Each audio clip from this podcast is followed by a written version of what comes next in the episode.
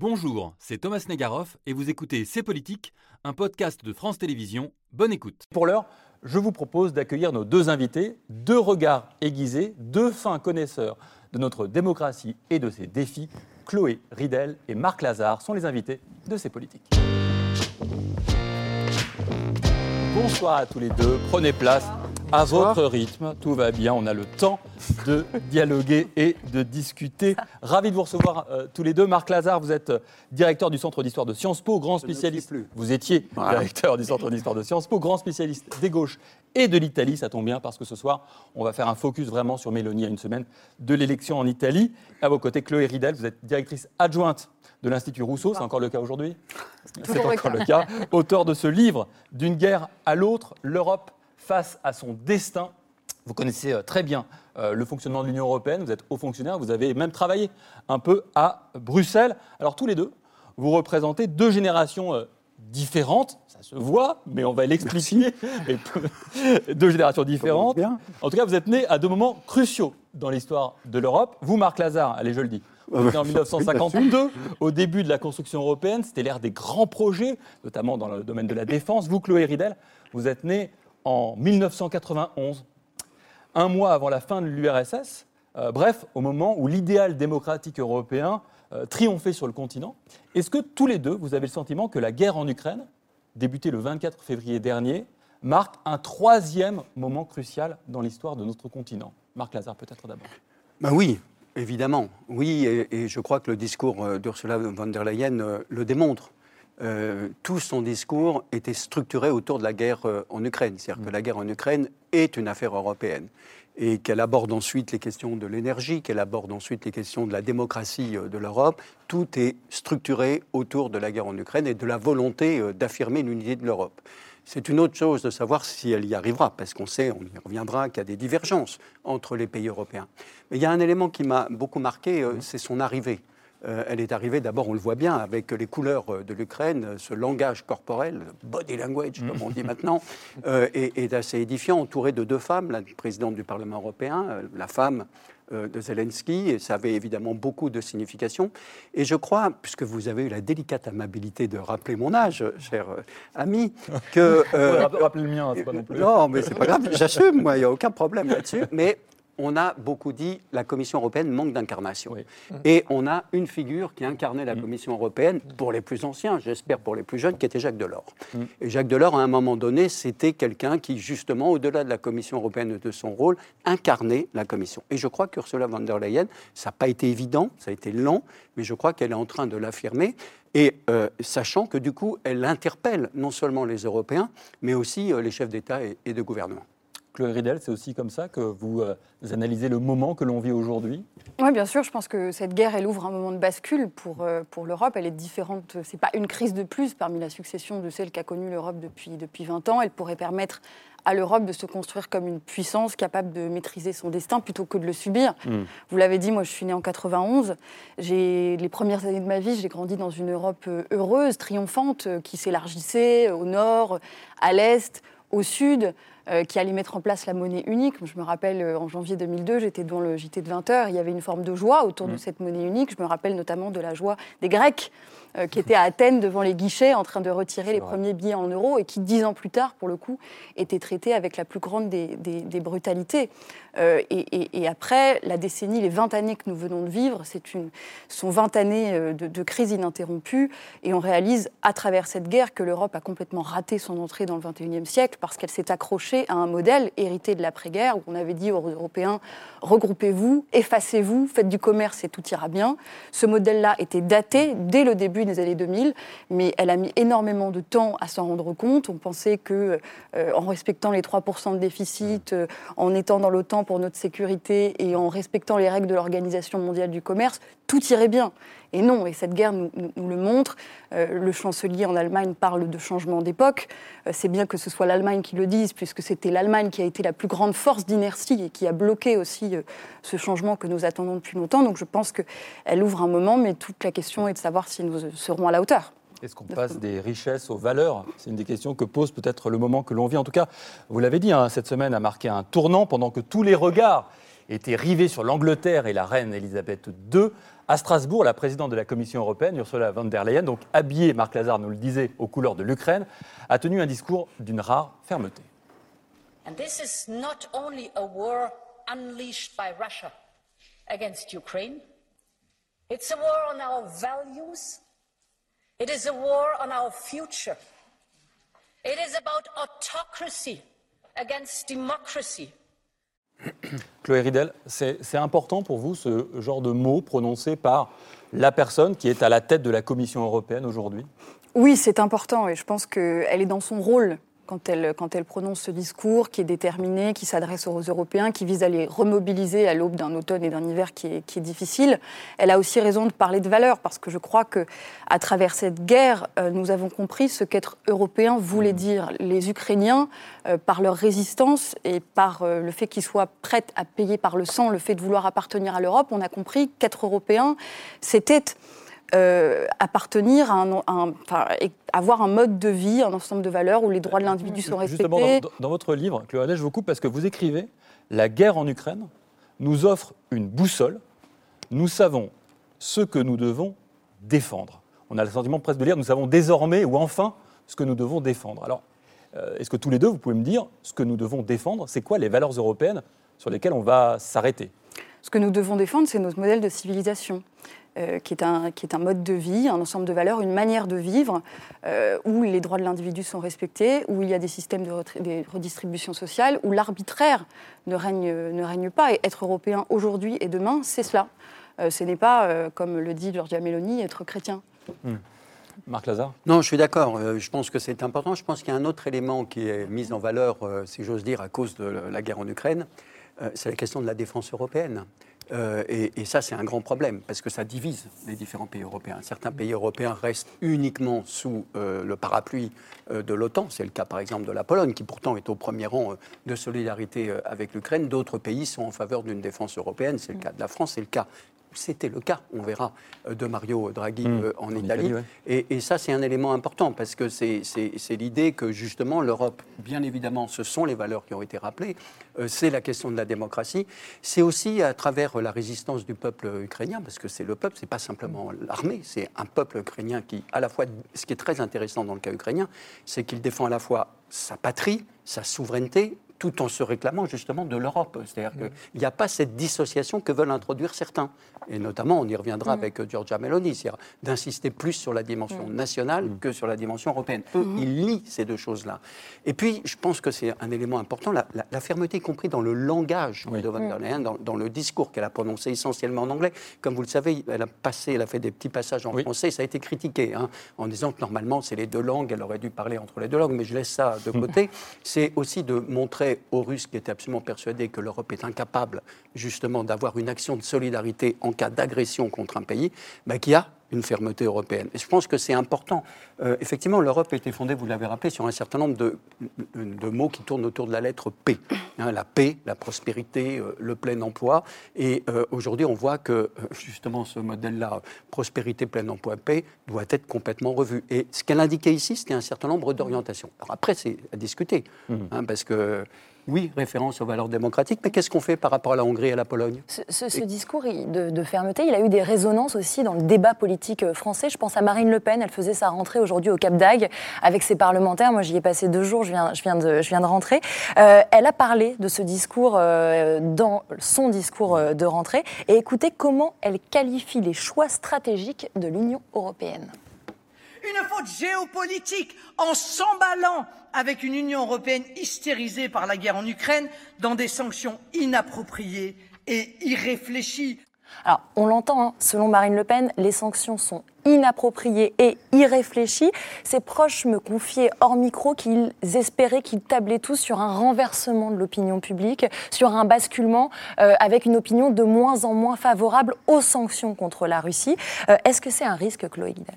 Je pense qu'on peut discuter de l'opportunité des sanctions européennes sans raconter n'importe quoi. Marine Le Pen raconte n'importe quoi. Elle laisse notamment entendre que euh, les sanctions nous frapperaient davantage que la Russie. Euh, la Russie aujourd'hui est considérablement affaiblie par les, par les sanctions européennes. C'est 7% de récession, c'est une chute de la production automobile de 90%, c'est 1200 entreprises qui sont parties de ce pays.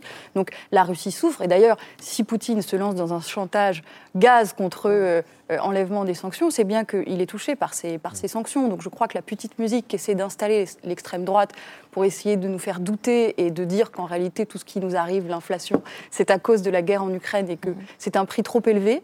Euh, c'est un discours qui est dangereux. Nous devons payer un prix pour cette guerre, parce que rien n'est gratuit dans, le, dans ce bas monde. On doit payer un prix pour nos hôpitaux, pour notre sécurité, pour la défense de nos principes. C'est normal. Mais la question, c'est comment est-ce qu'on le paie, ce prix? Et je crois que Ursula von der Leyen, en, annonçant euh, une taxe sur les, sur les super profits des, des entreprises euh, énergétiques, qui devrait rapporter 140 milliards, adresse cette question du juste partage du prix à payer. Mais justement, sur cette question du prix à payer, la question qui est centrale, c'est celle de la redistribution. Et quand vous avez parlé des valeurs qu'on devait défendre en tant qu'Européens, vous avez cité euh, un modèle social de redistribution. Aujourd'hui, cette question des super profits, elle est mise en avant par Ursula von der Leyen. Il n'y a pas d'engagement euh, concret. Pourtant, il y a des pays comme l'Italie, comme l'Espagne, qui ont déjà mis en place cette taxe sur les super profits. Est-ce que c'est le rôle de l'Union européenne d'imposer ça à tout le monde pour défendre justement ce modèle européen ou est-ce que c'est euh, chaque pays qui fait un peu comme il veut euh, Chloé Ridel Merci pour cette question, parce que je pense que c'est précisément le rôle de l'Union européenne de défendre ce qui fait l'originalité du modèle européen, ce qui nous différencie notamment des États-Unis avec lesquels nous partageons le libéralisme politique, mais avec lesquels nous ne partageons pas une culture de l'État social et de la redistribution sociale. Euh, et jusqu'à présent, en tout cas depuis qu'elle existe, l'Union européenne est plutôt allée contre l'État social en installant un marché concurrentiel. Et ça, en faisant ça, elle est allée contre le modèle européen. Et d'ailleurs, c'est quand même une ironie de, de voir que le Royaume-Uni, le Brexit, s'est fait notamment sur la question du financement de la sécurité sociale britannique. Euh, donc euh, ça, en dit long sur le fait que l'Union européenne a échoué quand même à défendre ce qui faisait le cœur du, modèle européen et c'est bien qu'elle en prenne conscience maintenant. Oui, mais je me tourne vers le spécialiste de la démocratie. On évoque les valeurs en Europe. Est-ce que les valeurs peuvent être déconnectées du vote des citoyens européens? Parce qu'on a quand même le sentiment qu'il y a des valeurs un peu universelles comme ça au-dessus de nos têtes, et quel que soit le choix des citoyens, ces valeurs doivent s'imposer. Bah, je crois qu'il y a un écart effectivement qui existe euh, actuellement et c'est un des problèmes de la démocratie euh, en Europe euh, et d'ailleurs de la démocratie dans, chacun des pays. Et donc le fossé est à combler. Il est à combler à la fois sur les valeurs mais aussi sur la dimension sociale. Vous avez tout à fait raison.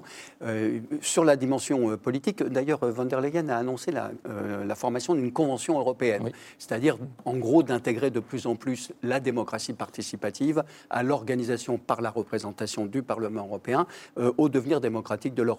Donc c'est une des possibilités. Est-ce que les chefs d'État et de gouvernement vont suivre? Je rappelle qu'elle est présidente de la Commission. C'est les chefs d'État et de gouvernement qui décident. Mmh. Hein, et donc il y, a un écart encore, et sachant qu'il y a des désaccords. Et le deuxième point, c'est évidemment sur les questions sociales, euh, qui est euh, tout à fait important. Mais pour revenir à la question euh, de Marine Le Pen, juste un point. les droites radicales, pas toutes, Madame Mélanie, on y reviendra, n'est pas sur cette position. vous l'avez rappelé tout à l'heure. Mais une partie des droites radicales sont sur cette position. un Pas de sanctions et, et, pas d'envoi. Alors certains sont liés aux Russes, parlons clairement. Ils sont des partis pro-russes. C'est-à-dire que nous sommes dans une situation de guerre où il y a des ingérences. Euh, tout le temps, en permanence, des Russes, et notamment par les partis, par les réseaux sociaux, etc. Mais je crois que le calcul qu'elle fait, juste pour terminer, le calcul qu'elle fait est un calcul presque pervers. C'est-à-dire qu'elle pense qu'effectivement, euh, en France, comme dans d'autres pays, à l'hiver, une partie de la population va souffrir à la fois de l'inflation, va souffrir des prix de l'électricité et du gaz, et va commencer à s'interroger sur l'effet des sanctions. Et donc elle prend position pour essayer de couvrir cette colère sociale qui pourrait euh, monter. Et, ça, c'est un pari euh, effectivement très risqué. Vous, avez euh, fait référence, Chloé, à, cette nécessité justement pour les Européens de comprendre qu'il y a un prix à la liberté. C'est ce qu'a dit d'ailleurs le président de la République. Il l'a dit clairement. Il y a, bon, Est-ce que ça passe je ne sais pas. J'allais poser la question, l'historien ne sait pas de quoi l'avenir sera fait, mais est-ce que vous pensez que les peuples, les peuples européens sont prêts à faire des sacrifices cet hiver? C'est la grande question. Moi, j'ai un livre en tête, c'est le livre de Carlo Levi, La peur de la liberté. À la fin du fascisme. C'est-à-dire qu'il y a des moments, et puis c'est un grand filon philosophique, il y a des moments où les populations préfèrent mettre entre parenthèses leur liberté pour se protéger, et à la fois d'un point de vue de la sécurité, au sens de la sécurité de la vie quotidienne, à tout point de vue. Et il y a ce risque. Et, donc ce sera un grand moment, je pense, de débat démocratique. Mmh. Et, le, de ce point de vue-là, le rôle des partis politiques, des formations politiques, des médias, des, entre guillemets, des experts sera très important. Mais ça va être sans doute un moment crucial. Un moment de vérité dans notre histoire? Oui, sans doute. Sans doute parce que cette guerre n'est pas prête de se terminer. Hein. Là, en ce moment, il y, a, des spécialistes ici, mais on parle de, l'avancée ukrainienne, etc. Mais vraisemblablement, ce sera une guerre longue dont les effets, justement, se feront sentir, et notamment cet hiver, euh, en France comme dans beaucoup de pays européens. Marc Lazare, vous parliez de ces partis qui sont ouvertement pro-russes. Est-ce que pour vous, ces partis, en étant ouvertement pro-russes, sont antidémocratiques? Ma question est la suivante. Vous savez qu'en France, on a pris la décision qui a pu choquer d'interdire, par exemple, la diffusion de canaux d'information, de désinformation ouvertement pro-russes. Est-ce qu'on doit faire la, la même chose avec ces partis-là, selon vous? Une question terrible. Euh, c'est une question terrible. Je, moi, je pense, évidemment, si on va jusqu'à l'idée d'interdiction des partis, je pense que ce serait une erreur politique considérable. Mais je pense qu'il faut expliquer aux citoyens, il faut expliquer aux Français, en l'occurrence, aux Italiens, on va en parler tout à l'heure, justement ce que sont ces partis, qu'est-ce qu'ils font, et parfois aussi les financements qu'ils ont. Euh, les anticommunistes, l'historien le sait, euh, dans les années 30, euh, 50, même jusqu'à la fin mm. des partis communistes, ne cessaient de dire que ces partis étaient financés par Moscou. Ils avaient raison. Mm. Mais bien sûr qu'ils étaient financés. Maintenant, on a les archives, on sait très bien mm. comment ça se faisait. En même temps, euh, il n'a jamais été question d'interdire, sauf au moment de la guerre, bien sûr, mm. euh, de prononcer l'interdiction de ces partis. Il faut, de ce point de vue-là, les combattre et expliquer, faire comprendre aux citoyens que ces partis qui se présentent comme des partis nationaux, défendant, défendant, les intérêts nationaux, en fait, euh, sont au service d'une puissance qui n'est pas laquelle, qui est la puissance russe autour d'un leader autocrate. Enfin, Marine Le Pen a fait l'éloge de Vladimir Poutine. On le verra tout à l'heure. Monsieur Salvini aussi en, Italie. Chloé Ridel, vous nous disiez il y a un instant, c'est les valeurs européennes qui peuvent ou qui doivent triompher. Mais est-ce qu'on ne vit pas un moment d'une sorte de crash test pour nos valeurs aujourd'hui? Bien sûr. Euh, c'est bien sûr que c'est un instant de crash test. Je pense que par rapport à l'interdiction des médias Spoutnik, c'est ce mhm. dont vous parlez, c'est toujours un échec mhm. d'en venir à interdire des médias, parce que ça veut dire qu'on n'est pas capable d'affronter le mensonge, de faire face au mensonge dans des sociétés euh, démocratiques et libres comme, comme les nôtres. Euh, donc on est dans un moment de fragilité très grand où ces partis d'extrême droite ont non seulement fait preuve de complaisance vis-à-vis de Vladimir Poutine en reliant sa propagande d'une Europe décadente, rongée par le multiculturalisme, par l'homosexualité, enfin tout ce genre de délire, mais qui ont aussi détourné de ce fait nos regard euh, de la menace russe à nos frontières en nous montrant une autre menace, celle du grand remplacement, à grand renfort de propagande aussi. leurs méthodes sont assez comparables à celles de Vladimir Poutine. Vladimir Poutine qui s'est entouré, euh, c'est ce que raconte Giuliano De Ampoli dans le Mage du Kremlin, de Vladimir Surkov, qui n'est pas sorti de l'ENA ou qui n'est pas un technicien, qui est un homme de théâtre mmh. et qui fabrique du récit.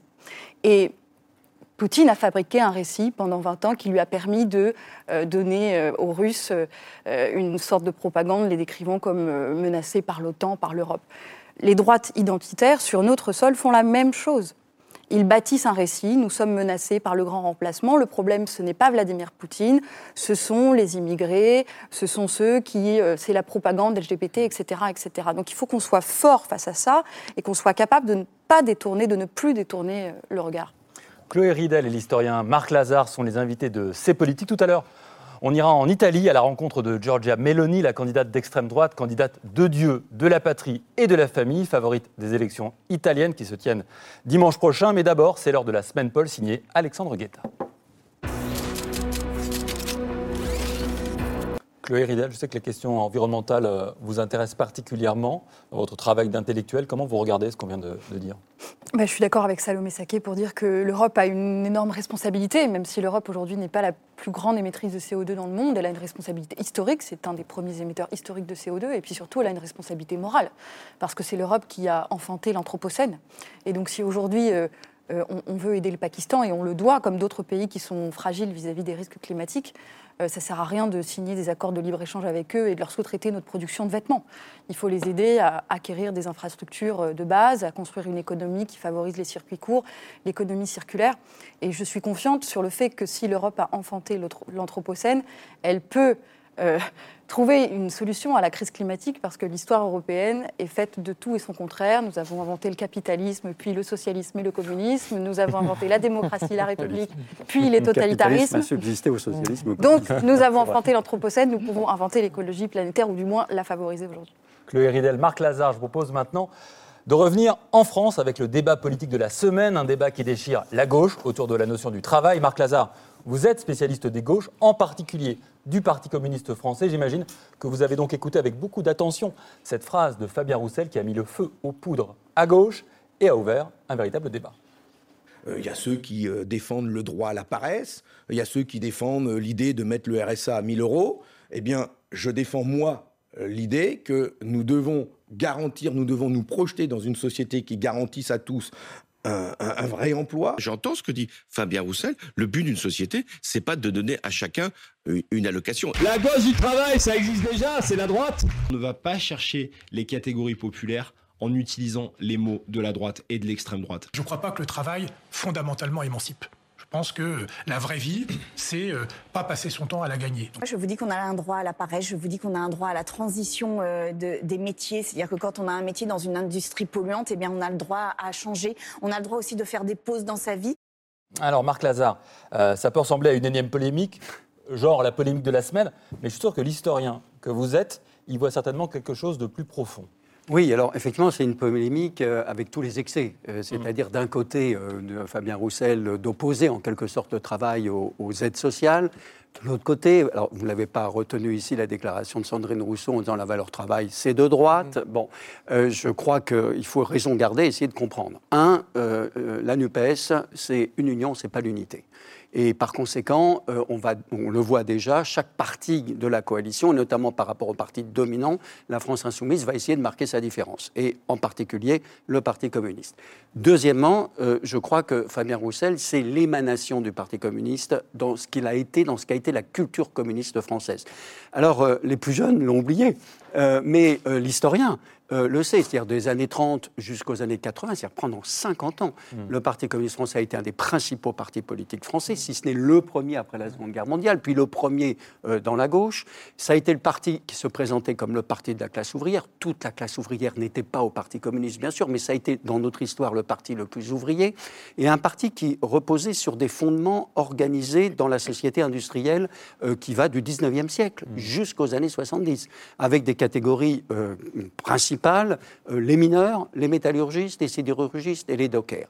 Et euh, ce- ces, ces catégories euh, structuraient le monde ouvrier, constituaient un ensemble de copains et de camarades, avaient une sociabilité commune. Et à la fois du côté patronal, comme du côté du Parti communiste, comme du côté du syndicat, il fallait instaurer cette culture du travail. La culture du travail.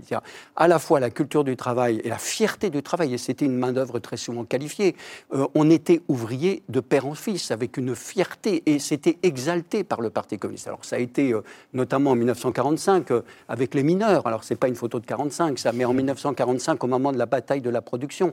Qu'est-ce que c'était le travail? C'était à la fois une identité ouvrière, une identité locale. Il est du Nord, Fabien Roussel. C'est-à-dire, c'est la tradition Nord-Pas-de-Calais. hein. Les pyramides noires que constituaient euh, les terrils, c'était l'identité nationale, c'est-à-dire que c'était la classe qui devait justement représenter la nation et qui l'avait représentée pendant la résistance, hein, qui a été un élément très important de la propagande communiste et d'une partie de la réalité historique. Et puis, c'était la promesse du futur, comme Stakhanov en Union soviétique, c'est-à-dire que les ouvriers, le- par le travail, on va réussir l'émancipation. Alors, est-ce que c'est adapté à notre temps? C'est ce que j'allais vous dire. Ah, bien on sûr. est en 2022, on est pas en Voilà. 1950. Alors, et c'est là où, sans doute, euh, tout s'ouvre euh, comme réflexion. Et là, je crois qu'il est dans une conception d'une culture qui ne correspond plus exactement à la réalité, parce qu'on a une fragmentation du monde du travail aujourd'hui. Il reste une partie euh, de ce monde ouvrier. Il faut jamais l'oublier. Il en reste une partie. Et euh, qui a justement une forme euh, de préjudice hostile à ceux qui sont désassistés. Euh, je crois que vous aviez reçu Nicolas Mathieu ici. Oui, tout à fait. Et moi, j'adore cet écrivain. Et, et- ses romans, c'est remarquable, tous. Et euh, il le dit très bien, il décrit très bien comment ces ouvriers qui travaillent ont un mépris pour ceux qui justement ne travaillent Mm. pas. Donc ça, c'est encore une réalité. Mais il y a une autre réalité, celle du travail en pleine transformation, celle des gens qui n'apprécient pas leur travail. On sait qu'il y a actuellement plein de gens qui refusent justement euh, des métiers, surtout après le Covid. Et par conséquent, cette euh, polémique à gauche, en, opposant deux, de manière caricaturale, deux oppositions, me semble une énorme erreur pour la gauche, hein, à ce point de vue-là. Vous avez utilisé un mot, Marc Lazare, assisté. Et la première déclaration de Fabien Roussel, c'était la France des allocs, ce qui n'est pas totalement la même chose que ce qu'il dit là sur le Oui. travail. La France des allocs, ça fait écho à ce fameux assistanat, cette idée selon laquelle des citoyens français profiteraient du système social et choisiraient délibérément voilà, de ne rien faire, d'être des parasites. Et si aujourd'hui le mot parle à tous, euh, il est plutôt récent dans son emploi euh, dans le débat public. Il a été popularisé notamment par Nicolas Sarkozy dans les années 2000 avant d'être repris par euh, de nombreuses personnalités politiques. Il y a des droits et puis il y a des devoirs. L'assistanat n'a pas sa place. Les efforts sont toujours pour les mêmes. Et de l'autre côté, vous laissez exploser l'assistanat. Protéger les plus faibles. Ce n'est pas les transformer en mineurs incapables, en assistés permanents de l'État. Voilà, l'assistanat, ça repose sur cette idée selon laquelle il serait plus rémunérateur de ne pas travailler que de travailler en France. Or, c'est une idée complètement fausse qui a été démontée à de nombreuses reprises, reprises par des économistes. Aujourd'hui, en France, au chômage, on gagne moins que si l'on travaillait, y compris si on cumule ça avec des aides sociales à de rares exceptions près. Pourtant, cette idée, encore une fois, qu'une partie des citoyens choisiraient de ne pas travailler, euh, elle persiste dans les esprits. En 2018, il y avait un sondage Elab qui nous révélait que 4 Français sur 10 pensent aujourd'hui qu'il y a trop d'aides sociales en France. Chloé Ridel, pour vous, pourquoi cette idée elle encore aussi marquée dans les esprits? Parce que le travail ne paye pas assez, parce qu'il y a trop de gens qui, euh, gagnent trop peu. Et donc, euh, la différence entre euh, un RSA et un SMIC n'est pas suffisamment grande. Mais moi, je crois que cette opposition est complètement délétère à gauche, puisque les gens qui euh, sont dans une situation de privation d'emploi, euh, souvent, ça n'est pas de leur faute. C'est la faute de l'État qui n'a pas su euh, leur trouver un emploi. Et, et parfois, même quand on est dans des situations comme maintenant, où il y a une tension, où il y a des emplois non pourvus, on se dit, mais attends, ça veut dire qu'ils ils font rien, c'est leur responsabilité. Mais non, parce que quand une personne reste trop longtemps au chômage, tombe dans une trappe à chômage, euh, c'est pas une machine où on peut appuyer sur on et, et sur bouton euh, off. Euh, c'est des gens qui ont perdu l'habitude de travailler, etc. Bon.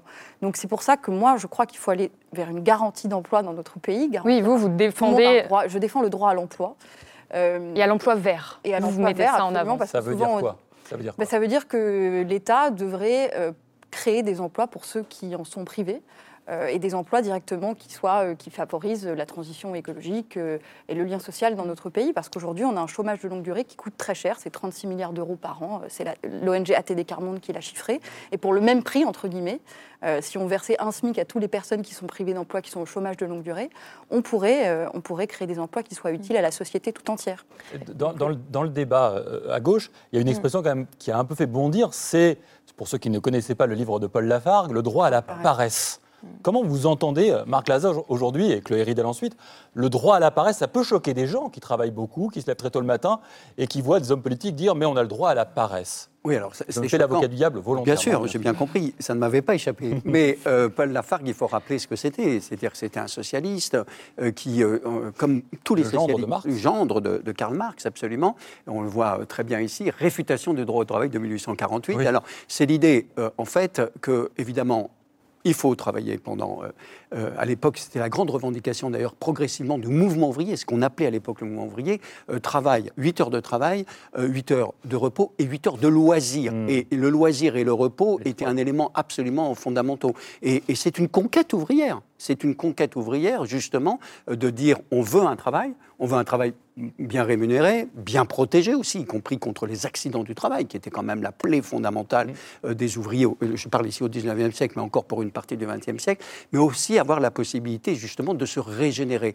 Pas simplement le repos de la force de travail, mais justement d'avoir une possibilité d'émancipation par justement euh, les loisirs, mais aussi par euh, ce que les anciens appelaient l'osium, c'est-à-dire le loisir, hein, euh, le fait qu'on peut faire ce que l'on veut, voire se reposer. Mais c'est le terme de vacances. Marc Lazare, cette polémique autour des propos euh, de, Fabien Roussel, elle a fait un peu oublier sa, volonté initiale, qui était en fait de remettre le travail au centre des discussions à gauche, avec cette certitude, enfin, cette conviction qui est la sienne, de dire on ne pourra pas récupérer les classes populaires sans mmh. reparler à nouveau du travail, ce qu'on n'a pas fait, assez fait. À gauche, ils sont deux à avoir ce discours-là, avec des nuances. Il y a Fabien Roussel euh, et il y a euh, l'insoumis François Ruffin. Euh, ils sont élus tous les deux, vous parliez du Nord, l'un du Nord, l'autre de la Somme. Moi, c'est des départements que je connais bien parce que ce sont des terres frontistes, des terres lepénistes, des terres populaires qui progressivement ont vu l'extrême droite remplacer les communistes, les socialistes.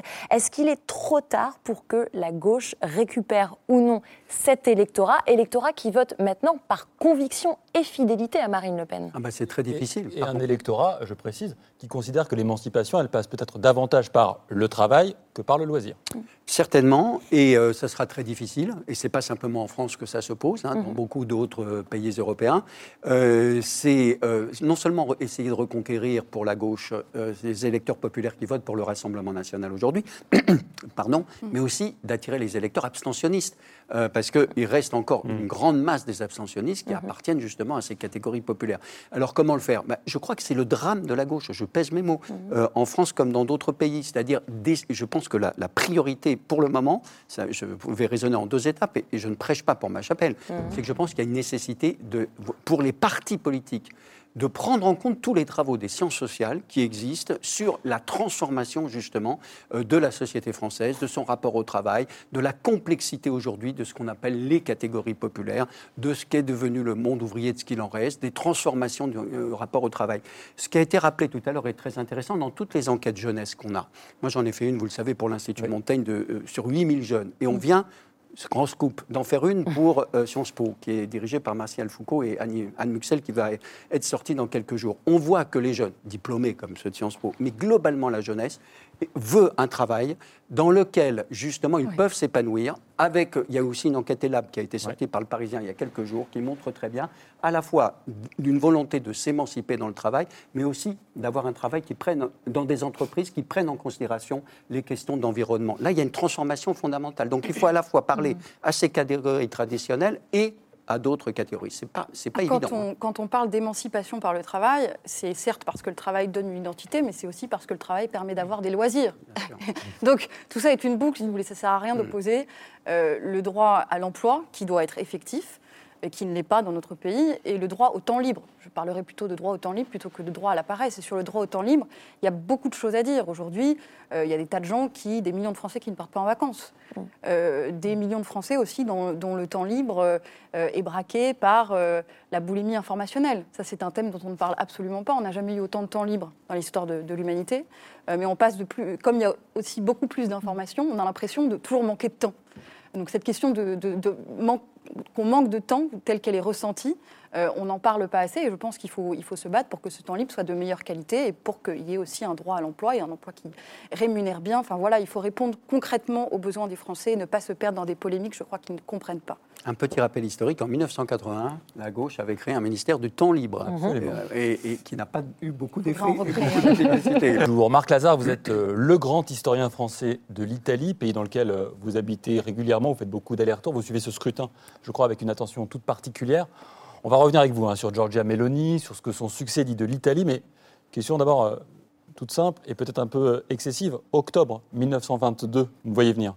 Arrivé au pouvoir de Mussolini en Italie, est-ce qu'octobre 2022, 100 ans plus tard, c'est le retour du fascisme en Italie? Non. Non. Euh, évidemment, la, la commémoration donne un aspect dramatique à ce qui est en train de se passer en Italie. C'est très bien présenté dans votre document. Giorgia Meloni a été fasciste. C'est incontestable.